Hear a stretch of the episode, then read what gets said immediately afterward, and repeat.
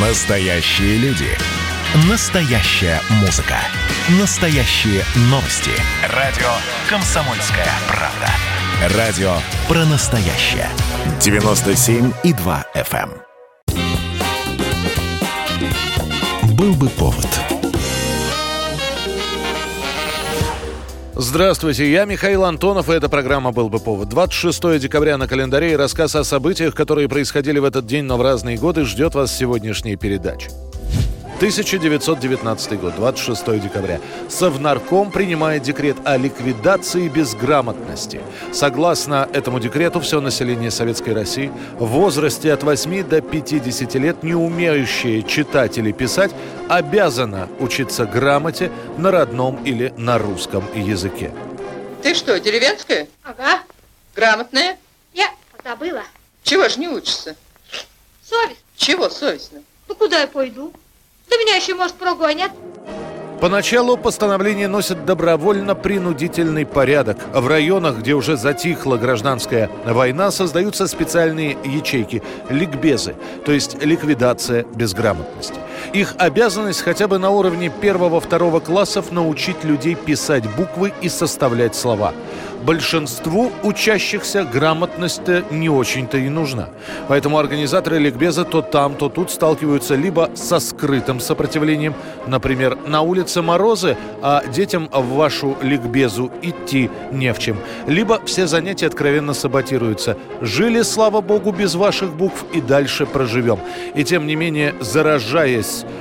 историями других, кто уже научился читать, круг решивших ликвидировать безграмотность расширяется. Первый Всероссийский съезд по ликвидации неграмотности состоится через три года, в 1922 году, и признает необходимым первоочередное обучение грамоте рабочих промышленных предприятий и совхозов, а также членов профсоюзов и других трудящихся в возрасте до 30 лет. Срок обучения устанавливается в 7 месяцев по 6-8 часов еженедельно. В 23 году выйдет декрет Совнаркома, который дополнит декрет от 26 декабря и установит количество школ, которые борются с ликвидацией неграмотности. Их будет уже более тысячи. Ну а осенью 1923 года создадут Всероссийское добровольное общество «Долой неграмотность».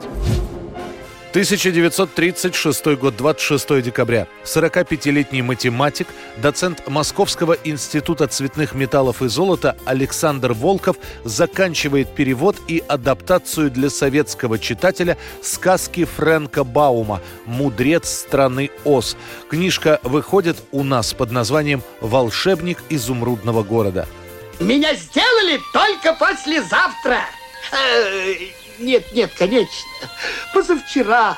Я большой путаник, потому что у меня нет мозгов. Волкову в то время чуть за 40. Он вполне успешный драматург, его пьесы идут на сцене нескольких театров. Когда к нему попадает книжка Баума, то Александр начинает переводить ее практически просто так, от скуки, для того, чтобы попрактиковаться в английском. Однако через какое-то время Волков не только переведет, но и добавит от себя сюжетные линии. И вот «Волшебник страны Оз» или «Мудрец страны Оз» книга переведена, но существует только в рукописи. Волшебник изумрудного города, появившийся в итоге, лежит в столе до тех пор, пока эту рукопись Волков не показывает Маршаку. Тот рекомендует произведение ряду издательств, и вскоре книга появляется на свет. В послесловии Волков говорит, что идею произведения взял у американского писателя. Но так как Баум в СССР не издавался, очень многие считают, что эту сказку придумал именно Волков. Ему начинают приходить мешками письма, в которых читатели требуют продолжения истории. Однако быстро написать вторую книгу не получится, помешает война. И продолжение приключений девочки Элли случится лишь в начале 60-х годов. А всего у волшебника изумрудного города будет пять продолжений.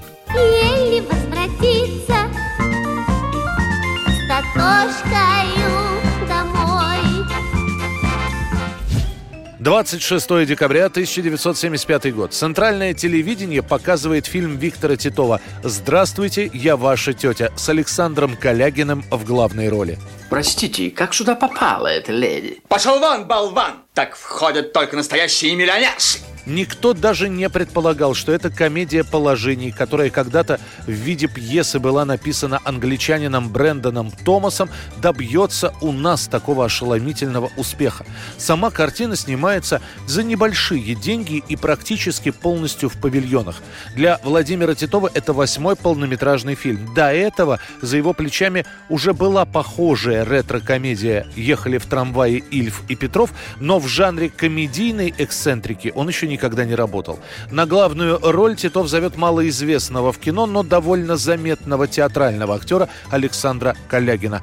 Ему компанию составляют Михаил Казаков, Валентин Гафт, Армен Джигарханян и звезда комедийного кино 50-х-60-х годов Тамара Носова.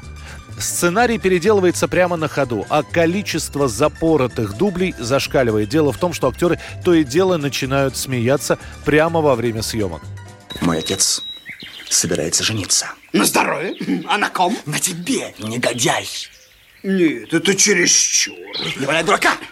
Он сделает тебе предложение, и ты ему откажешь на отрез. Это, Это- очень просто. Это нелегко. Это очень просто. Это нелегко. Это очень просто. Это нелегко. Я не знаю техники. Отказа пылким поклонникам. Готовую ленту решают не показывать в кинотеатрах, а продемонстрировать прямо перед Новым годом на телевидении. Уже после первой демонстрации картины в народ уходят фразы «Я тебя поцелую, если захочешь», «Я старый солдат и не знаю слов любви», «Да мало ли в Бразилии педров» и, наконец, самая главная фраза Я тетушка Чарли из Бразилии, где в лесах живет много-много диких обезьян. 26 декабря 2007 года «Back to Black» альбом Эми Уайнхаус провозглашается самым продаваемым альбомом года. На тот момент Эмми – главная надежда и звезда британской сцены. Она работает на износ. И так же часто, как ее музыкальные пластинки попадают на вершины хит-парадов, сама Уайнхаус попадает на страницы таблоидов в пьяном состоянии. Через 4 года Эмми не станет. Это была программа «Был бы повод» и рассказ о событиях, которые происходили в этот день, но в разные годы. Очередной выпуск завтра. В студии был Михаил Антонов. До встречи.